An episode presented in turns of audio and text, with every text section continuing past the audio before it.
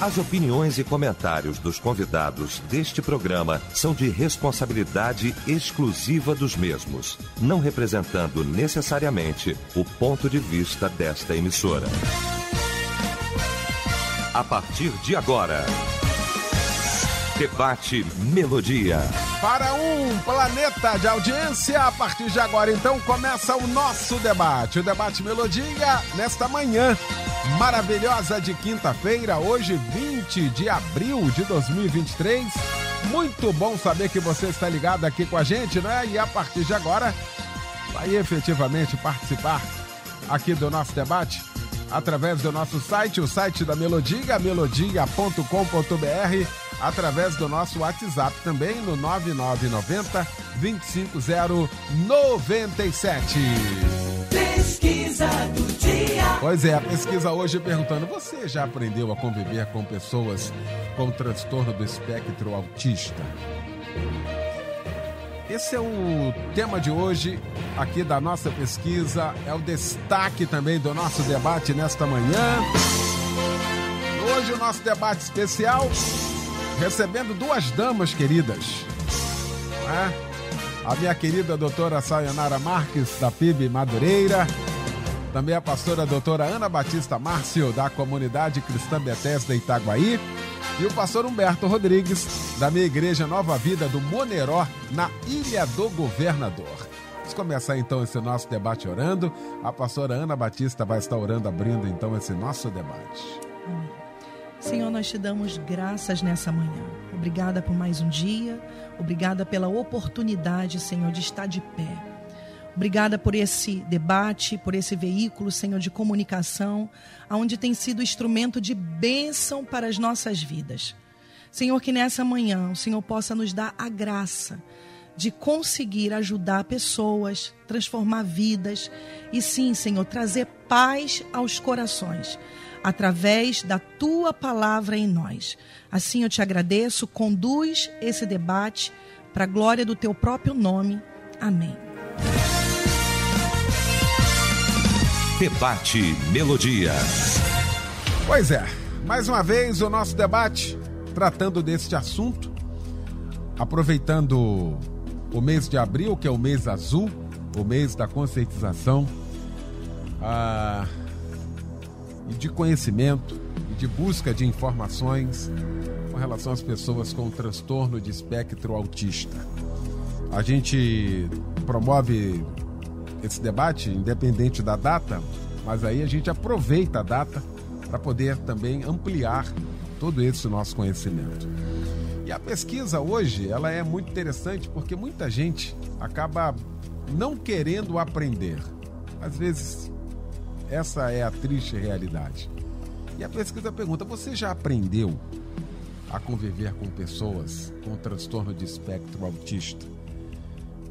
Na sua família, na sua igreja, aí na sua escola.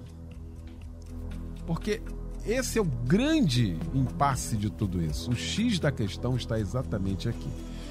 O debate, resultado parcial aqui da nossa pesquisa, 50% dizendo que sim, mas 50% dizendo que não. Então vamos para o debate.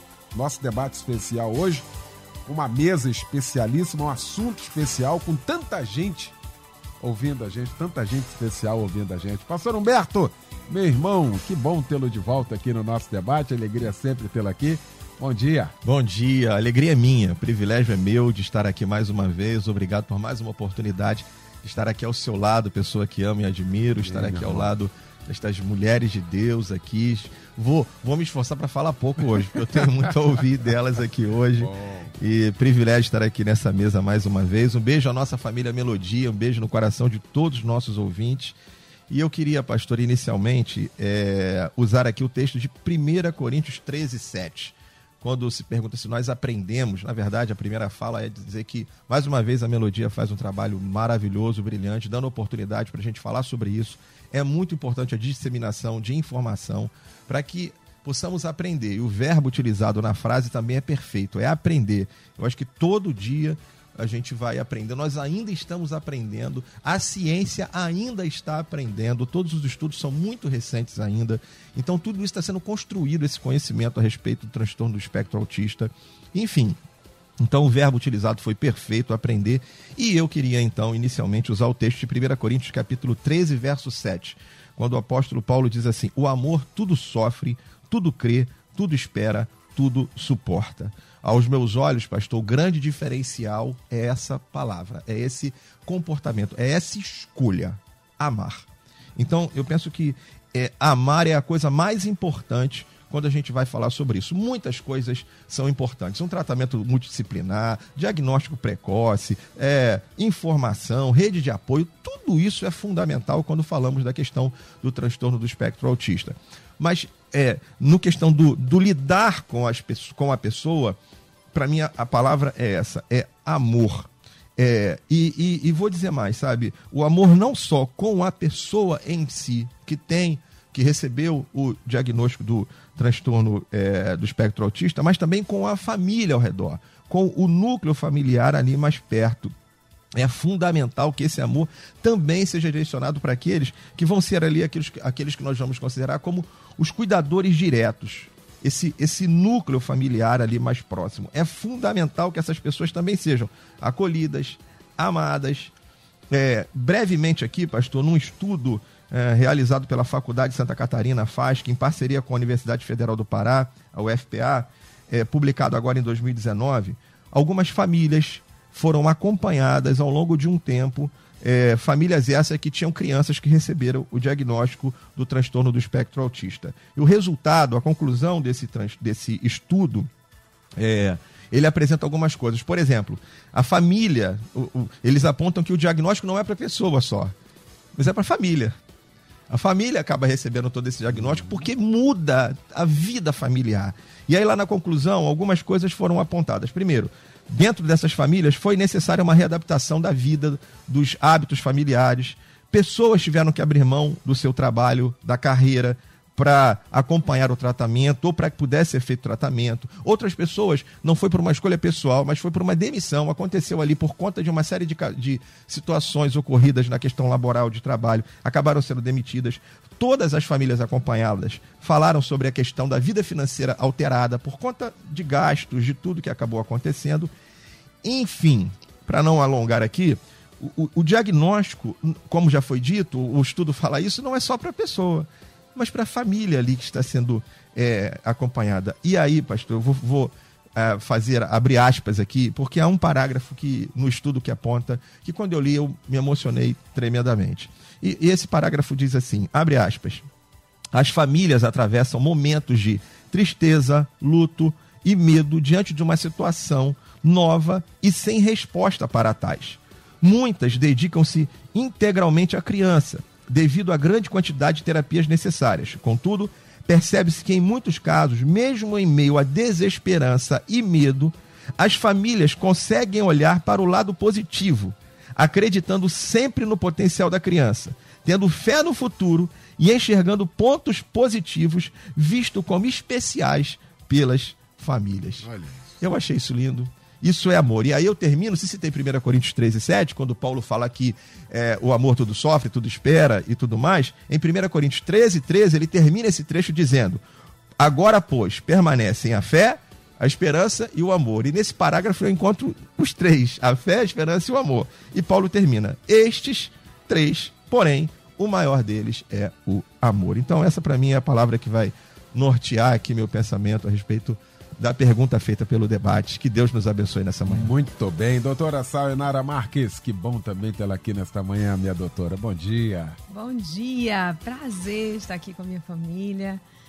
Muito bom dia a todos os debatedores. Que bom estar aqui com vocês. Que tema importante. Gente, a Rádio Melodia sai à frente para mostrar assim qual é a necessidade hoje. Eu vejo que a Rádio Melodia está atenta, né? Então, que bacana, viu? Tô, vocês estão de parabéns. Amém.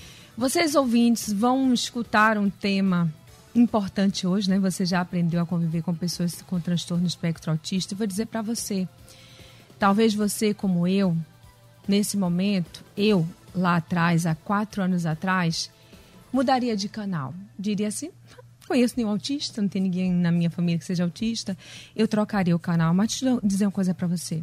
Troca não. Troca não, sabe por quê? O número de pessoas com espectro autista tem aumentado muito, né?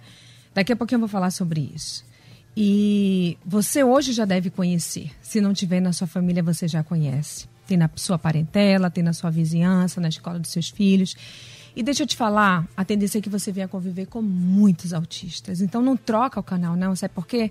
Porque não fala a respeito das famílias que têm uma, um filho, um parente com esse espectro. Fala a respeito de você, da sua vida, da sua convivência em sociedade. Fala a respeito do teu filho que vai estar na escola em convivência com crianças com esse espectro e ele vai precisar saber lidar. E você vai poder conduzir melhor o seu filho. Então fica aqui. Há quatro anos atrás, eu já, com as minhas formações na área da saúde emocional, eu especializei também na neuropsicologia, mas tudo para voltado ao auxílio à mulher. Uhum. De forma específica, para o reequilíbrio emocional dela. E nunca me importei muito com as especificidades. Nunca quis trabalhar com nada disso. E sempre para mim foi muita dificuldade, porque para mim era uma figura neutra.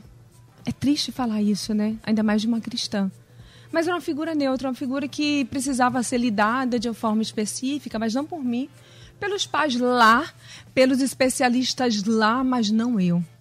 Gente, que triste. Eu precisei viver na minha casa com a minha neta com espectro autista para entender, meu Deus, não se trata dele lá, se trata de todos nós aqui. Então que você não precise vivenciar o que eu vivenciei, e até me emociono, para você valorizar essa figura humana que Deus desenhou. Não como uma doença, porque não é uma doença. É um modo diferente de ver a vida. Então eu quero começar dizendo isso para você. Eu precisei ser lapidada. Você só precisa do conhecimento. Então, se permita hoje, aqui através dessa rádio, né, que está se colocando aqui à disposição, para trazer para você esse entendimento, para que você possa vivenciar isso na sua casa com os seus, porque infelizmente tem pais que negam os seus filhos autistas e com outras, outros ah, é, transtornos, enfim. Gente, o número de autistas tem aumentado consideravelmente no mundo. Eu creio que por isso mesmo a Rádio Melodia Atenta trouxe esse tema aqui. O último número do controle de estatísticas de doenças e prevenção nos Estados Unidos, último, é de 1 a cada 36 crianças diagnosticadas com TEA 2023, abril de 2023. Olha e olha, vou dizer mais, era 1 a cada 44 em 2001, se eu não tô, 2021, se eu não estou enganada. Olha só que disparate. No Brasil, que é um pouco mais complicado da gente pegar uma estatística assim, né? Mas estima-se que há cerca de 2 milhões de autistas, a população de 200 milhões, ou seja, 1% da população estaria no espectro. O IBGE de 2022 inclui estatística do autismo. Olha só que está chamando a atenção. Então, o mínimo que nós podemos fazer é aprender a conviver da melhor forma possível. Mas para aprender a conviver bem com alguém, é necessário conhecer. Imagina que eu convivo bem com meu marido, não conheço ele né? No início do casamento é bem assim. Mas a gente começa a conhecer, porque senão eu vou oferecer para ele um café e ele não toma café, ele gosta do suco. Então eu preciso conhecer o outro para ter uma boa convivência. Então, o aspecto importante, o primeiro aspecto é conhecer o TEA. Então, a convivência com o autista pode ser complexa para quem não conhece o transtorno. Por isso é importante trazer aqui na rádio, né? Até pessoas do próprio convívio, convívio podem se surpreender com alguns comportamentos né, do, do, do autista. O autismo é um distúrbio, gente, para quem não conhece, aqui eu quero trazer só um pouquinho. Vou fazer um resuminho, tá? Porque ainda temos muito mais aqui. Mas o autismo é um, um, é um distúrbio do neurodesenvolvimento. Ele é caracterizado por déficit na comunicação e na interação social, basicamente. Tem outras questões, são variáveis, né? O TEA foi classificado como espectro autista no DSM-5, que é o Manual Diagnóstico Estatístico de Transtornos Mentais, deixando claro que não se trata de uma doença. Por isso que não tem cura, tem tratamento. Não é uma doença. É um espectro de manifestações possíveis e variáveis. A gente tem que entender o espectro assim, como uma linha, onde tem dois extremos. E dentro dessa linha aqui existem variações né? Níveis. Então, um autista é igual a outro? Não. Porque são genes ali que se formam e forma, então, o espectro autista naquela criança, naquele indivíduo. Mas um autista é diferente do outro, por N fatores, não de genética só mas pelo, pela convivência, pelo ambiente externo, pelo estímulo, desenvolvimento. Então, tudo isso forma as características do autista. Então, as causas do autismo são desconhecidas em sua totalidade, mas as pesquisas apontam para a interação de fatores genéticos e ambientais e as características do autismo de forma geral, né? Tem dificuldade de lidar socialmente, de manter contato visual, de identificar expressões faciais, compreender gestos comunicativos, em expressar as próprias emoções, dificuldade na comunicação, uso repetitivo de linguagem, dificuldade para iniciar um diálogo e manter, alterações no comportamento como manias, apegos excessivos, ações repetitivas, interesse intenso, intenso em coisas específicas, dificuldade de interpretar figura, é, figura de linguagem. Então, assim, Sayonara, todos eles são assim? Não. Cada um é cada um. Então, alguns vão ter. Ah, nenhum autista gosta de contato físico. A minha neta gosta, do jeito dela. Ela vem de costas, ela não vai de frente. Mas não agarra muito tempo, tem que largar logo, porque ela tem um tempo dela. Então a gente respeita esse tempo dela.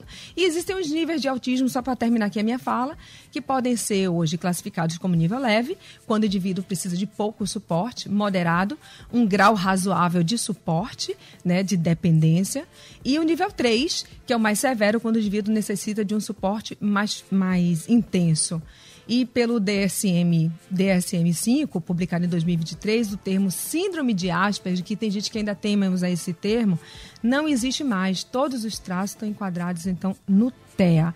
Trouxe um pouco do autismo para depois a gente falar um pouco sobre o convívio, tá? Muito bom. Minha querida pastora doutora Ana Batista, que bom também tê-la aqui nesta manhã para a gente tratar desse assunto. Você tinha que participar desse debate, hum, graças a Deus. Obrigada. Abriu espaço na agenda para estar aqui. Você fez especial, se especializou nisso também, como instrumento de Deus. Que bom tê-la aqui no nosso debate. Bom dia. Oh, bom dia, Eliel. Bom dia, querida doutora Sayonara, pastor Humberto. É sempre uma alegria, uma honra, gente. A gente poder contribuir, poder ajudar, poder servir, é maravilhoso. Ainda mais com temas, aliás, sempre, né, bem relevantes e interessantes, trazendo informação para quem está do outro lado. E eu, eu percebo que aqui o, a palavra é exatamente essa: é o amor, é a empatia e esse aprender. Aprender a conviver. Né? Aprender a disponibilidade de, de, de, de ouvir né? e a questão do conviver. Né? Existem aí um, um leque né, de coisas para a gente poder aprender a conviver. Então tá todo mundo aqui aprendendo, sempre aprendendo. Eu quero sempre estar nessa nessa cadeira, nesse lugar de aprendiz. Mas, pastor Eliel, segundo uma pesquisa feita pela USP, Universidade de São Paulo, informações ainda sobre o transtorno do espectro autista, TEA, né? Fica mais fácil, né? Um nome grande. Ainda são muito vagas, assim, a, as informações, né? E pacientes têm dificuldade de obter esse diagnóstico precoce do tratamento, né? Lembrando que dia 2 de abril, instituído pela ONU em 2008 como Dia Mundial da Conscientização do Autismo.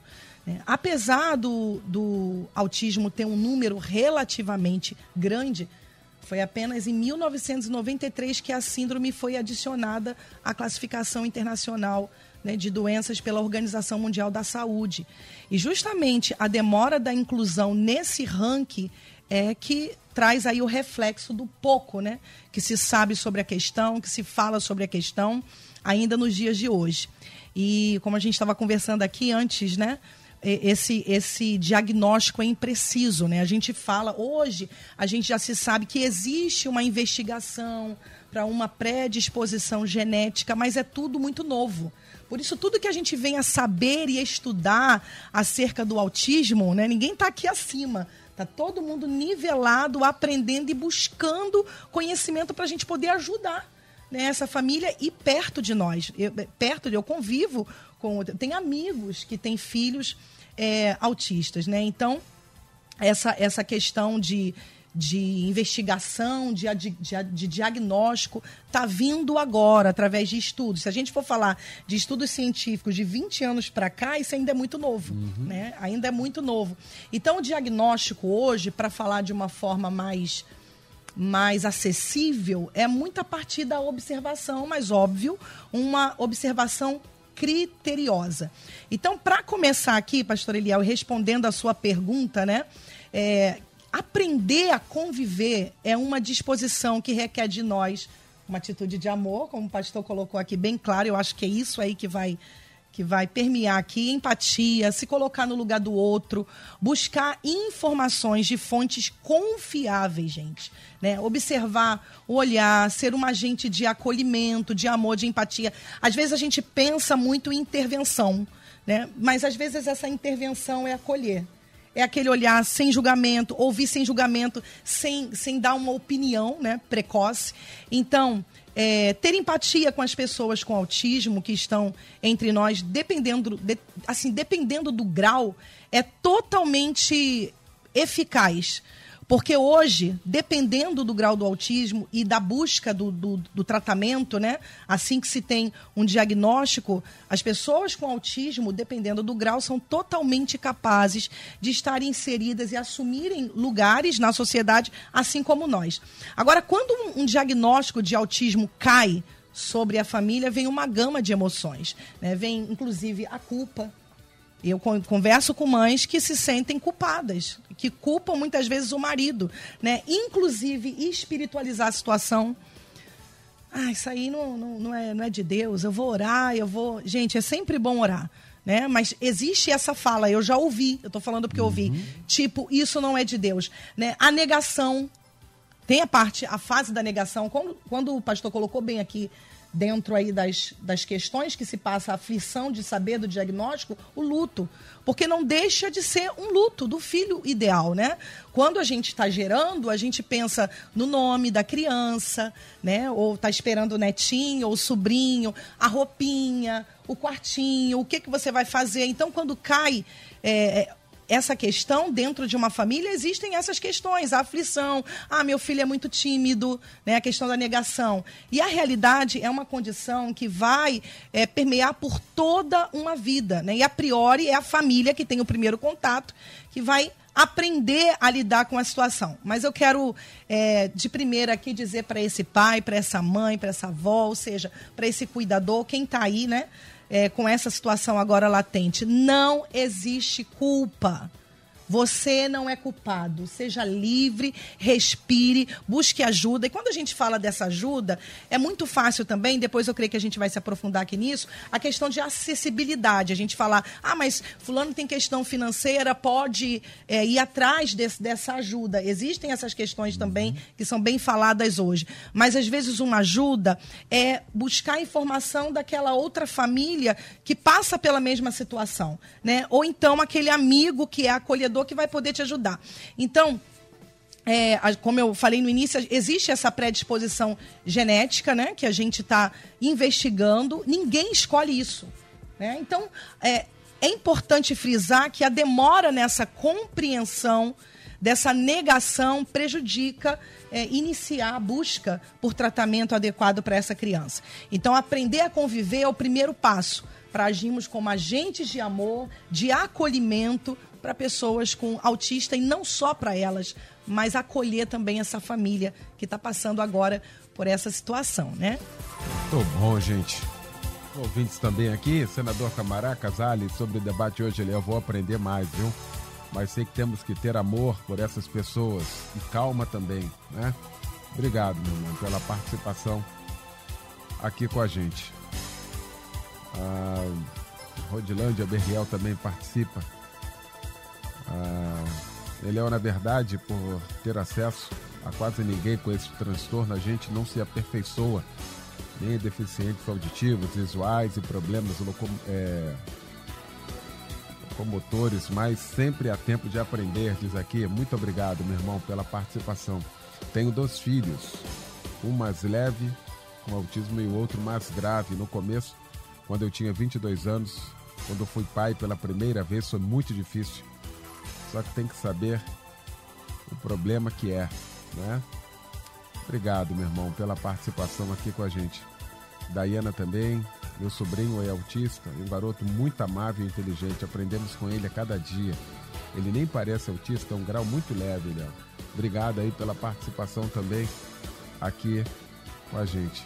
Tenho alguém na minha família com autismo e aprendo a amar todos os dias. Uma vez na igreja, uma pessoa deu testemunho agradecendo que tiraram uma criança autista do convívio dela. Nunca vi tanta demonstração de ódio em poucas palavras, diz aqui. Muito obrigado aí pela participação também aqui com a gente. Pastor Humberto, a gente sabe do desafio que isso envolve a sociedade, a gente tem dificuldade nas escolas para esse acompanhamento. Eu queria falar das nossas igrejas. Vários ouvintes também dizendo aqui, eu não sei se a gente já alcançou esse nível, a gente está, espero que a gente esteja caminhando para isso, porque às vezes a gente promove o culto sem se preocupar exatamente com a questão de som alto. Tem outros que consegue e aí tem que ser retirado, e aí às vezes né, tá ali mexendo, fazendo e acontecendo, muitas vezes para chamar a atenção de alguém. A gente tem tido essa sensibilidade nesses dias, pastor Humberto, para isso? Então, é, eu, eu, eu, penso que assim, assim como toda a sociedade, nós ainda estamos aquém do que realmente a gente precisa ter como informação para lidar com estas situações. Então, na maioria dos casos, é, nós não temos uma preparação, não temos uma capacidade para poder lidar de uma forma assertiva com as crianças, as pessoas com esse tipo de transtorno. Quando eu falo isso, eu não estou aqui acusando e atacando é, de uma forma generalizada, porque eu sei que há muitos lugares que tem pessoas que fazem treinamento com as equipes de departamento infantil, com as igrejas de uma forma geral. Então é óbvio que sim, existem muitos lugares que hoje se preocupam com esta questão. Em muitos lugares, é, há uma preocupação, sim, com essa questão de preparar as pessoas que trabalham na igreja, que recebem as pessoas, que têm contato com o público, de lidarmos com estas questões. Mas, obviamente, que é, ainda falta muita informação, como nós estamos falando aqui tudo é muito recente. E não é aqui uma questão de é, dar aqui uma, uma, uma desculpa para um comportamento equivocado das igrejas, mas é uma realidade. Nós ainda estamos aprendendo com isso tudo. E é muito importante, é aí que entra aqui, mais uma vez, a questão do debate. E aí é que entra a questão do debate. Porque em muitos lugares, pastor, a gente não tem essa consciência. Vou usar um exemplo agora do dia 2 de abril, o dia da questão do autismo. Nas redes sociais, a gente viu um movimento grande, eu pelo menos percebi isso, um movimento grande de igrejas falando sobre o assunto. Em muitas igrejas foi aberto um espaço no culto para se falar sobre isso, para passar um vídeo sobre isso. Na nossa igreja, eu peguei lá minha esposa, minha esposa é psicóloga, atende pessoas com com é, transtorno do espectro autista, o TEA, né? Quando a gente fala que o TEA é o T de transtorno, E de espectro, A de autista. Então, o TEA é, é, ela trabalha com isso, então ela teve a oportunidade de compartilhar experiências dela com a igreja, das quais nós, como disse o ouvinte muito bem aí, muitos de nós não tem esse tipo de convívio. Não são todas as igrejas que tem lá uma criança ou mais de uma criança com esse tipo de situação. Então, a, até na nossa igreja, o nosso pessoal, principalmente do departamento infantil, aprendeu a lidar com isso porque nós temos pessoas que têm esse tipo de coisa. Então a criança tem esse tipo de, de, diagnóstico. Então isso faz com que a gente aprenda. E aí é um ponto que eu queria abrir um parênteses, pastor. Muito bem disse a doutora Sayonara que as pesquisas apontam que não dá para a gente traçar um, um, um, paralelo, enquadrar todo mundo dizendo assim, ó, é, isso aqui é o transtorno do espectro autista. Não, a gente até faz isso, mas cada indivíduo é único. Ponto. Então vamos lá. Se eles são únicos. Quem é que vai nos ensinar a conviver com eles? Eles mesmos. Eles são a pessoa, eles são os nossos professores. A gente vai aprender com eles. Vou usar o exemplo da doutora Sayonara. Ela disse ali que a neta dela ensinou a família como ela gosta do contato físico. Ela vem de costas e ali, então, eles entendem que assim ela está pedindo contato físico. Então, para a gente aprender, pastor, a gente tem que ter a disposição não de segregá-los, mas ao contrário, de nós nos aproximarmos com o coração aberto para que a gente aprenda com eles. o debate de hoje, o tema de hoje é: você já aprendeu a conviver com as pessoas com o diagnóstico de TEA? Os nossos professores serão eles. Eles serão os nossos professores. Eles vão nos ensinar. São eles o nosso alvo dos estudos, das pesquisas e do nosso coração aberto para aprender. Então, são eles que vão nos ensinar como nós devemos conviver e nos comportar com eles, porque eles são únicos. Muito bom. Intervalo rapidinho. A gente já volta com a segunda parte desse nosso debate. Estamos apresentando Debate Melodia. Pois é, de volta com a segunda parte do nosso debate nesta manhã. E aí, você já aprendeu a conviver com pessoas com transtorno do espectro autista? Discutindo aqui este assunto com a pastora doutora Ana Batista, com o pastor Humberto Rodrigues e também com a doutora Sayonara Marques. Já já eu quero voltar aqui ao Melodia, muita gente aqui participando do nosso debate especial nesta manhã maravilhosa. Ah, queria seguir nessa segunda parte aqui, doutora Sayonara, falando da importância da família.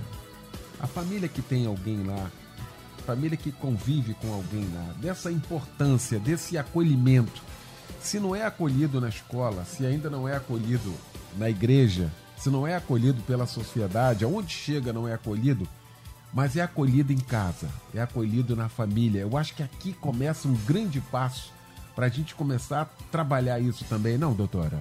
Eita, papai, família. Família é fundamento, né? Então, assim, a primeira coisa que acontece é. Doutora Ana, certo? Doutora Ana falou sobre, sobre essa questão do, do acolhimento da família, do, da aceitação disso. Primeira coisa é isso mesmo, doutora Ana. É, os pais não podem negar, embora a gente negue logo de início. Para vocês terem ideia, pra, e eu vou trazer o caso da minha neta muitas vezes, porque eu acho que isso que é importante. Espere, gente, falar uma coisa para vocês, a gente vai aprender tudo na teoria, mas a prática, vai lá, estude medicina há cinco anos, faça mais dois de especialização, tu vai para a prática, na hora da prática é que tu vai aprender, né? Então, assim, eu tenho aprendido com minha neta muito mais do que eu aprendi com qualquer tipo de estudo. E olha que eu estudo há 15 anos. E, ó, quando a gente recebeu, na verdade, o que aconteceu aqui, ela bebezinha, eu tinha percebido uma fase sindrômica e eu comentei com meu esposo. Não queria comentar, não, porque é complicada a situação. E quando eu comentei, ele falou, também percebi. Daí minha filha foi viajar para o sul e a gente ficou distante. Eu estou tentando mostrar aqui um pouco sobre a família primeiro e a importância dessa, desse não negar. E aí eu, tudo bem. Só que depois de um ano eu percebi que ela retorna para casa com um ano e pouquinho caminhando de forma diferente. Puh, puh, A caminhada é essa, com passos estranhos e não andava é, de uma forma normal e natural. Então já uma outra característica. E outra coisa é que ela não apontava objetos e ela nos conduzia a pegar o que ela queria. Ela não falava, ela puxava e levava. E ela tinha algumas expressões mais agressivas. Embora não era agressividade, ela não estava chateada, ela não estava nervosa, ela só queria te conduzir a entender o que ela queria. Então é uma outra característica, não olha no olho, o bebê está amamentando, não olha no olho da mãe. Ela não respondia, a gente chamava Radassa, Radassa, e ela não olha, ela não responde. Então, algumas coisas a gente começou a observar. Daí, quando a minha filha retornou, eu achei que era o momento de conversar com ela. Ela é psicóloga. E, mas não adianta não, tá, gente? Vai dizer um cirurgião que ele vai operar de coração? Ninguém quer, né? E ela falou, mãe, olha só, é, sobre isso que você falou, eu já levei no neuro, lá no sul mesmo. E eu já marquei um neuro aqui. Eu falei, então tá bom, vamos marcar. Então nós fomos a quatro neuros. E no quarto, ele viu a, a minha neta na recepção. Quando nós entramos, ele falou: E vocês desconfiam do autismo desde quando? E eu falei, e por que você falou em autismo? E eu comecei a confrontar aquele médico para ver o quanto de conhecimento que ele tinha e por que ele afirmava. Ele falou, eu tenho 23 anos de profissão. E eu agora mesmo já vou aqui trazer o diagnóstico dela por escrito, vou laudar. Autista. Aí ele fechou aquilo, mas aquilo foi um choque muito grande para minha filha. embora ela já soubesse. Então, primeira coisa, pais responsáveis, cuidadores quando vocês aceitam, quanto mais rápido vocês fazem isso, mais rápido vocês entram para desenvolver essa criança. E quanto mais desenvolvida com essa equipe multidisciplinar, a gente vai falar psicólogo, psicopedagogo, terapeuta, é, neuropediatra, o psiquiatra infantil, essa equipe toda junta, né, que é a equipe multifuncional, vai ajudar muito. Agora, trazendo um pouco do convívio, né, agora com outras crianças, é, pais, vocês que não têm em casa criança autista, vocês precisam ensinar seus filhos a amar, a não ter preconceito. E a primeira coisa que eles veem é o comportamento de vocês, a fala de vocês. Ensinar os seus filhos a dar o acolhimento ao colega e o suporte àquele coleguinha que tem uma outra, outra dificuldade que é diferente da sua. Mas lembrar o teu filho que ele também tem dificuldades. Filho, ah, mas ele é doente. Não, ele não é doente. Ele tem uma característica diferente da sua, de dificuldade, mas você também tem um nível de dificuldade e outro. Você quer ser tratado assim? Então acolha para que você seja acolhido, né? E considerar que é um padrão humano essa, gente, a gente fala de atipia, né? Atipia é um padrão humano. Porque a Bíblia diz que tudo que Deus faz é bom. Então Deus não errou quando fez o autista. O que acontece no funcionamento cerebral do autista é que ele funciona de uma forma diferente, as conexões neurais. Mas dessa forma diferente ele entende o mundo. Agora você vê, ele quando olha para você, ele também te acha diferente. E se a gente pensar nesse aumento de autismo em todo mundo, peraí, o que, que vai ser atípico e o que vai ser típico daqui a pouco? Então a gente tem que repensar algumas coisas. Então, pais, cuidado. Porque a gente tende a, a, a distanciar os nossos filhos especiais para a proteção deles. Isso é muito ruim. Porque eles precisam do convívio com outras crianças até para se desenvolver. Então, comece promovendo pequenos eventos na, na sua casa, que é o ambiente de segurança do seu filho. Traga dois coleguinhas. Ai, vai me dar um trabalho, mas vou te dizer, tu vai colher fruto bom. Dá um trabalho aqui, tu vai fazer um cachorro quente, uma coisa, não sei o quê. Mas amanhã é um fruto bom porque ele está ali interagindo com outras crianças. A gente botou um pula-pula na nossa casa. Olha. Eu quero um pula-pula na minha varanda, gente. Mas tá lá o pula-pula gigante. Então comece a fazer isso. Lá é o lugar de segurança dele. Lide com a rejeição do seu filho no meio social. Gente, existe a rejeição? Existe. Por isso que a gente está aqui para que você que em algum momento já fez, já praticou a rejeição ou, ou estimulou seu filho a isso, porque sua prática estimula o seu filho, né? Padrão comportamental. Cuidado. Então, para você que já teve seu filho que sofreu de uma rejeição no meio social, nunca é fácil de lidar. O que eu faço? Se eu estou presente, eu resolvo a situação vou ali e resolvo, né? Por exemplo, um dia a Radassa estava num. Ela ama, meu Deus, ela ama aqueles carrinhos de shopping, uhum. que, o, que o pai também ama, né? E o avô, que fica naquele controle ali só amando, que tá querendo brincar de carrinho mesmo. E aí ela ama, mas ela fica, ela ama do jeito dela. Aí ela viaja, ela joga os braços para fora e fica olhando as lojas. Ama. Aí uma criança encostou nela e eu não sabia qual seria a reação dela. Então eu fiquei próxima. E aí a criança tentou entrar e ela não permitiu. Não foi brusca, nem foi violenta. Mas eu já cheguei próxima à mãe e falei assim: olha, ela, ela tem um TEA, tem um espectro autismo, só para você entender.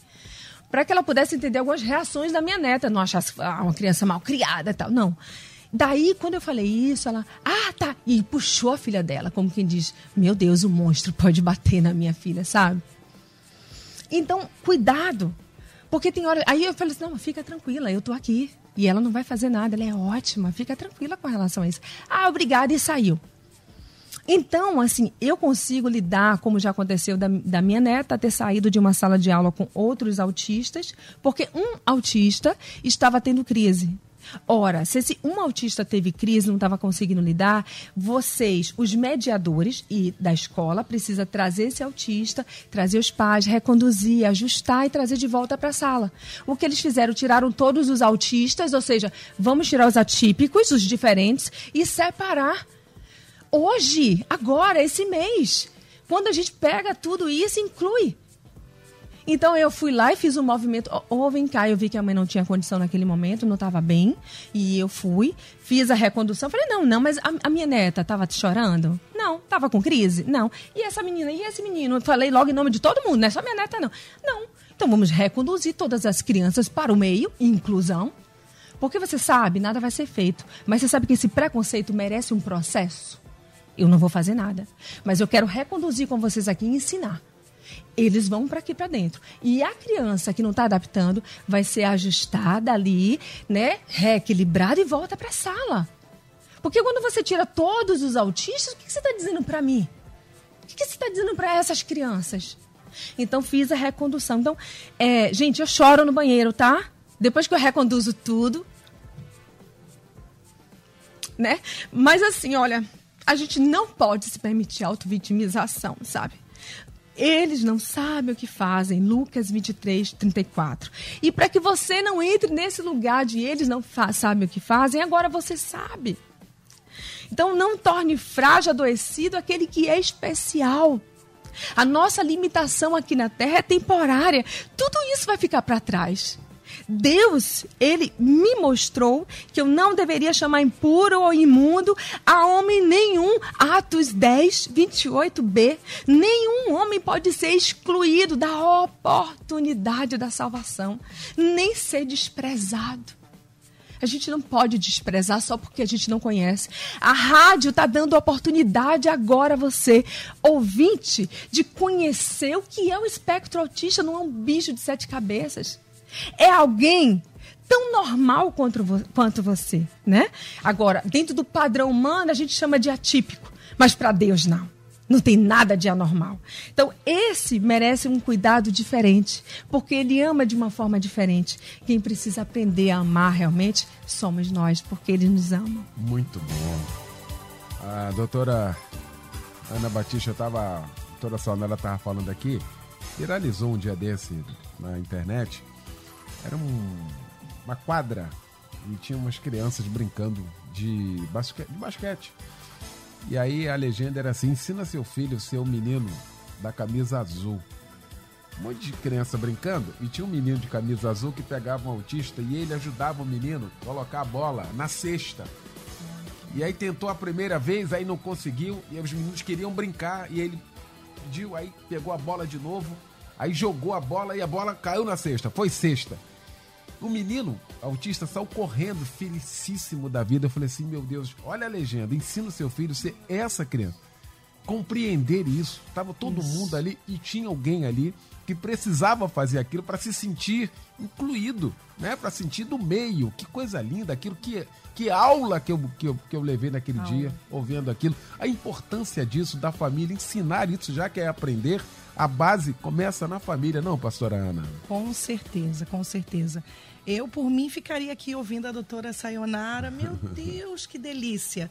E nada melhor do que alguém que convive diretamente, né? Falando a experiência. E exatamente, né? Educação, informação começa de casa. E, pastor Eliel, é impressionante o número de pais, de familiares com depressão, por conta desses enfrentamentos, essas dificuldades de, de compreender e, na verdade, como tema do nosso debate, querer aprender a conviver, essa disponibilidade de querer aprender. Então, esses pais, as, as famílias, elas entram nesse, nessas situações de enfrentamento. É a sociedade que não compreende, né? A sociedade que não compreende a mãe do autista, né? Que, que pode e deve entrar na fila preferencial. É o chefe que não compreende a rotina pesada que os pais tiveram, né? E aí o rendimento do trabalho também começa a cair. É o amigo que tem o filho, né?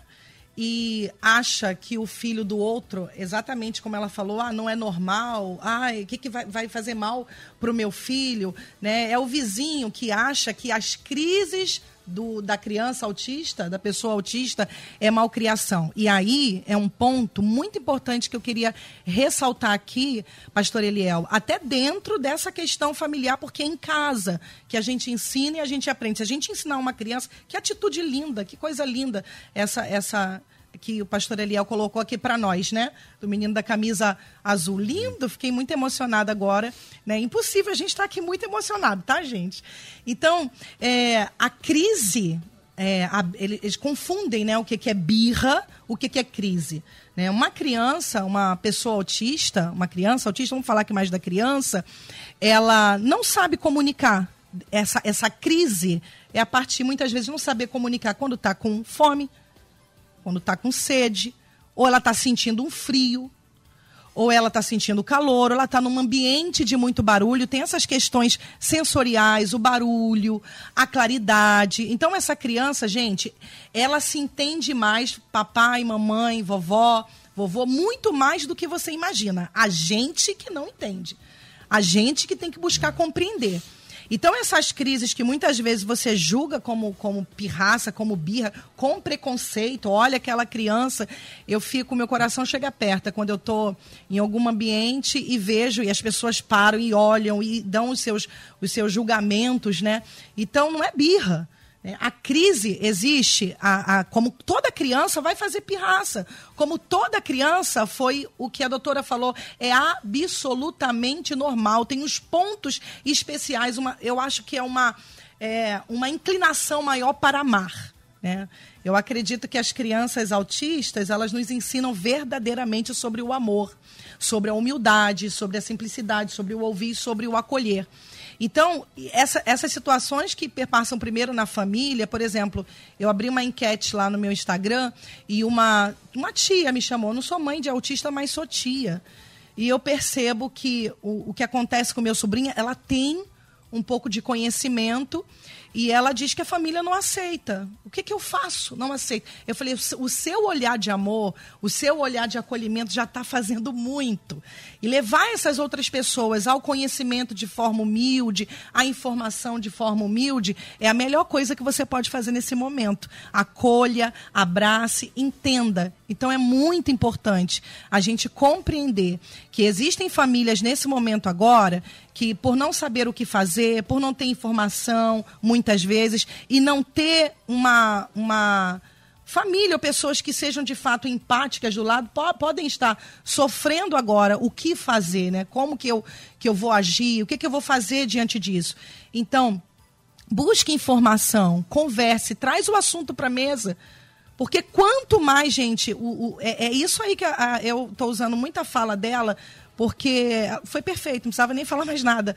Mas é exatamente isso. O número cresce. Né? E daqui para frente é isso. E o que, que é o que a gente chama de normal? Fica aí para gente pensar acerca disso. Muito bom. A gente já está já na reta final aqui do nosso debate. Esse nosso debate especial, né? Por isso eu comecei falando aqui um debate muito especial. E a gente vai vendo aqui, pastor Humberto, a, da, da, das nossas deficiências nesse sentido, né? Uhum.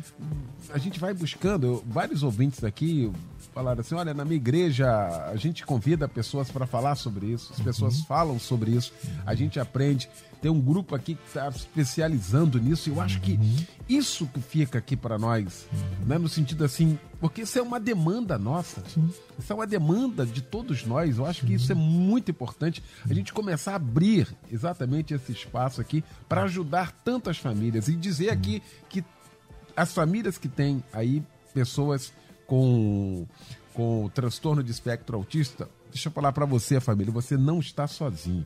Amém. Por mais que seja, sabe, alguém tente separar, colocar seu filho do lado, sua filha de lado, você não está sozinho. Isso é importante a gente falar. A igreja está ao seu lado. Tem gente aí do seu lado, tem gente que vai sabe, querer tirar. Mas tem gente que tá. E muitos irmãos aqui dizendo assim: olha, estou recebendo uma aula hoje aqui. Todos hum. nós estamos aprendendo hoje aqui, hum. pastor Humberto. É ótimo você falar disso, pastor, até para a gente poder pensar também na realidade da igreja, porque de fato a gente tem muito a evoluir como igreja.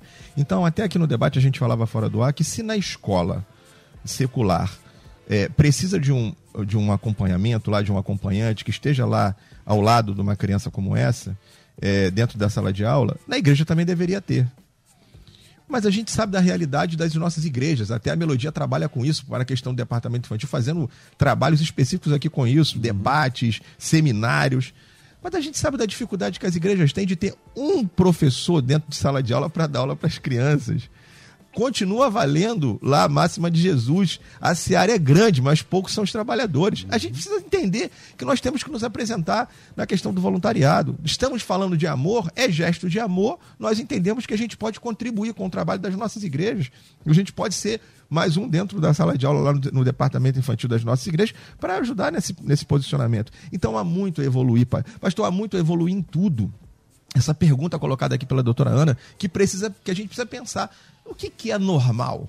Né? A gente coloca que eles são atípicos e são fora do normal. O que, que é normal? É. E aí eu quero compartilhar uma experiência que tive. Quando eu falo que a gente aprende com eles também, uma, uma, rapidamente uma experiência. Uma família com um jovem, eu não lembro exatamente a idade dele, mas ele já era jovem, e ali é, ele, ele é, tinha um problema de desenvolvimento cerebral e tinha então comprometimento no desenvolvimento, comprometimento psicomotor, comprometimento cognitivo. E aí, num, num batismo na nossa igreja, ele vira para a família e fala assim: Eu quero me batizar. E ele já havia manifestado esse desejo em outras oportunidades. A família marcou comigo um horário, eu não sabia do que se tratava, e a família então veio falar comigo: Pastor, ele manifestou o desejo de se batizar. E, assim, pastor, é aquelas coisas, todos, com certeza todos nós aqui já vivemos essa experiência. Quando você acaba de falar, quando acaba aquele atendimento, quando acaba aquela palavra, você fala assim, cara, não foi eu que falei isso. Isso foi Deus que colocou palavras aqui nos lábios, né? E aí a, a família perguntou, a pergunta da família era, mas, mas pastor, se o nosso entendimento, e aqui não há nenhuma discussão doutrinária a respeito do batismo, mas ele falou: se o nosso entendimento a respeito de batismo é que é arrependimento de pecados, é que a consciência disso, o desejo de uma nova vida, ele não tem consciência de nada disso. Vale o batismo porque ele não entende sobre Deus, a cognição dele não, não tem sobre isso. Então, como é que ele vai se batizar?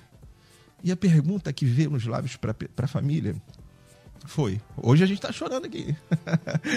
a pergunta foi: mas nós entendemos sobre Deus? Eu entendo sobre Deus? Que, que, é, que orgulho do nosso coração imaginar que eu sei mais de Deus do que ele. Que, que... Aquilo foi uma choradeira ali dentro. E no próximo batismo ele se batizou. Então acho que a doutora Sayonara falou muito bem isso, né? A salvação é para todos. Para eles também. Então a gente aprende a lidar com eles, convivendo com eles. Não é? Não somos melhores a gente precisa se olhar como a Bíblia fala. Somos todos iguais e que e aí a pergunta que termina para mim é da doutora Ana, né? O que, que é normal? Por que, que a gente acha que nós é que somos os normais? Que o padrão somos nós? Não, acho que não. é. Estamos fechando momentaneamente esse nosso debate a agenda do debate Melodia. Esse tema é recorrente, graças a Deus que a gente tem essa possibilidade de trazer isso e a Rádio Melodia não se furta do seu papel de trazer essas informações. Eu louvo a Deus pelo privilégio que ele me concede de estar aqui nesse tempo, tendo o privilégio de promover isso, viu? Aqui na rádio, aonde a gente passa, na Câmara nós temos projetos nesse sentido. E vamos continuar nós vamos continuar. A guerra, ela é ferrenha, a guerra, ela não é fácil, mas nós vamos continuar trabalhando aqui. Queria sugerir tão somente, aqui a liderança evangélica que ouve a gente agora, daqui a pouquinho esse debate vai estar na íntegra no Facebook, no YouTube, no Instagram. Puxa esse debate, reúne alguém, faz uma reunião aí na igreja, e coloca esse debate. Vamos trabalhar isso, vamos ver onde a gente está falhando, onde a gente pode crescer e a gente pode crescer. E nós vamos colher frutos. No próximo debate que a gente fizer sobre isso, nós vamos ter informações e frutos nesse sentido. Eu tenho certeza disso. Deus colocou isso para falar no final do debate de hoje aqui. Agradecer essa mesa, não poderia ser diferente. Por isso que eu já comecei aqui, no, desde o início, você tinha que estar aqui, você tinha que estar aqui. Doutora Sayonara Marques, da PIB de Madureira, na rua Andrade Pinto, número 28, em Madureira. Vovó da Radassa, nossa Radacinha, um beijo para essa família. Alô, Mário, aquele abraço. Doutora, que fica para nós de reflexão ao término desse debate? Ai, gratidão, primeiro, muita gratidão por esse olhar tão empático. É, me emocionei, estou muito emocionada, mas é de alegria de saber que essa rádio aqui é uma rádio realmente que tem as suas redes, que vem toda a parte evangélica de trazer para o amor. Evangelismo é isso, é amor. Então, as necessidades da comunidade, dos irmãos. Mas, gente, as pessoas têm me perguntado muito, eu vou, vou ser bem breve, por que, que tem aumentado o número, número, é, muito o número de autismo? E eu quero trazer rapidamente isso aqui. Gente, o autismo ele existe por uma questão genética, tá? São muitos genes envolvidos nesse transtorno, então não se sabe ao certo. Os neurocientistas estão debruçados, tentando entender, pesquisando. Nós temos especialistas hoje é, que estão mais é, capacitados para diagnosticar. Essa é uma questão. Alguns dizem que não aumentou o número de incidência, mas de diagnóstico, porque já existia. Aumentou o número de conscientização da população. A inclusão no convívio so- social né, e escolar. Antes, eh, os autistas eram visíveis, nem se falava no autismo. Então, como tem a inclusão, hoje a gente já enxerga, né, eles são matriculados. E tem outros fatores que aumentam o risco né, para o autismo quando há predisposição genética, aumento do número de concepções tardias, aumento da sobrevivência de bebês prematuros, consumo de medicamento durante a gravidez, especialmente antidepressivos, cuidado, e certas infecções maternas. Bom, os neurocientistas ainda pesquisam sobre isso, não tem nada fechado. Mas eu acho que é interessante, cuidado com o diagnóstico, tá? Não é você, existem médicos preparados para isso. Não é laboratorial, não é de imagem. O diagnóstico é feito de forma clínica, com neuropediatra, com psiquiatra infantil. Cuidado, não é a professora quem diz que tem. Ela pode dizer os indícios e você levar a um médico, tá? Então, por favor, cuidado com isso. Essa é uma coisa que eu queria deixar aí como alerta. Maravilha. E Vamos sim, continuar esse papo aí? Vamos continuar. Sociais? Qual é Vamos o endereço continuar. lá? Sayonaramarques.terapeuta. Vai ser importante a gente continuar assim, porque tem outras coisas mais que eu acho que vai ser interessante a gente falar sobre isso. Legal, então. Muito bom. Minha querida pastora doutora Ana Batista Márcio, da Comunidade Cristã Bethesda Itaguaí, na rua Prefeito José Moraes, dia 125, no centro de Itaguaí, que fica para nós de reflexão ao término desse debate, hein, minha doutora? Pastor Eliel, só agradecer por essa oportunidade de trazer essa causa, lhe parabenizar também, que é atuante nessa causa, né? Inclusive a questão lá do coautor, né? Da lei, da do Programa de Proteção Saúde Bucal da Pessoa com Autista, Lei Municipal 7777. Isso. Parabéns, Pastor Eliel. Disponibilizar também a minha rede social, Ana Por favor. Batista. Ana Batista Oficial, é só isso. Colocar lá a disponibilidade também para acolhimento. Eu vou estar também postando um vídeo, pastor, na parte da tarde com dicas para os Muito papais bom. e mamães de autistas. E cuidadores. A gente fala papai e mamãe, mas é todo aquele Sim. que se envolve né, com essa criança ou pessoa autista, porque temos adultos aí também. Verdade. Tem, tem crescido o número. Verdade. Muito obrigada. E vai ser o nosso próximo tema aqui, porque realmente os adultos sofrem mais, né? Quer dizer, que fica. Como é que pode uma pessoa desse tamanho, um homem desse, mas um problema que não foi tratado? Isso aí a gente vai abordar um outro tema aqui muito importante também. Meu amigo, meu irmão, pastor Humberto Rodrigues, da minha igreja Nova Vida do Moneró, na Ilha do Governador, Estrada Governador Chagas Freitas, 265 na ilha.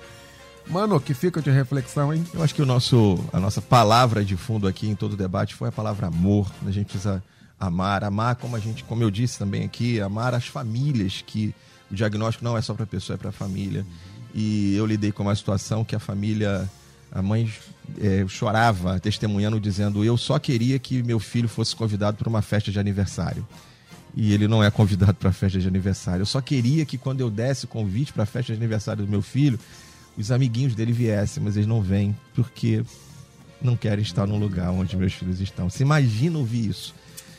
A gente precisa amar, pastor. A gente precisa amar. Eu acho que nosso grande, a melhor maneira de convivermos é amando, é tendo empatia. Tudo isso que foi falado aqui, não quero repetir isso tudo.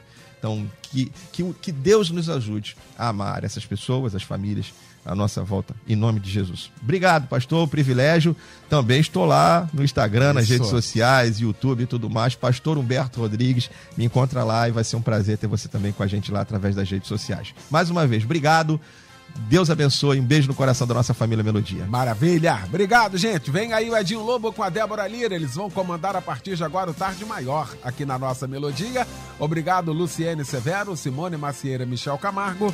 Ah, logo mais às 10 da noite, nosso Cristo em Casa, um grande culto pregando o bispo Davi Gualberto. Valeu, gente. Olha, já já, hein? Daqui a 10 minutinhos esse debate na íntegra, liberado então aqui nas nossas redes sociais. Bate isso aí. Pro- promove aí na sua igreja um dia que não tem culto aí, chama o pessoal, vamos trabalhar isso aí. Em nome de Jesus, nós vamos conseguir, nós vamos chegar. Obrigado, gente. Amanhã você ouve mais um Debate Melodia.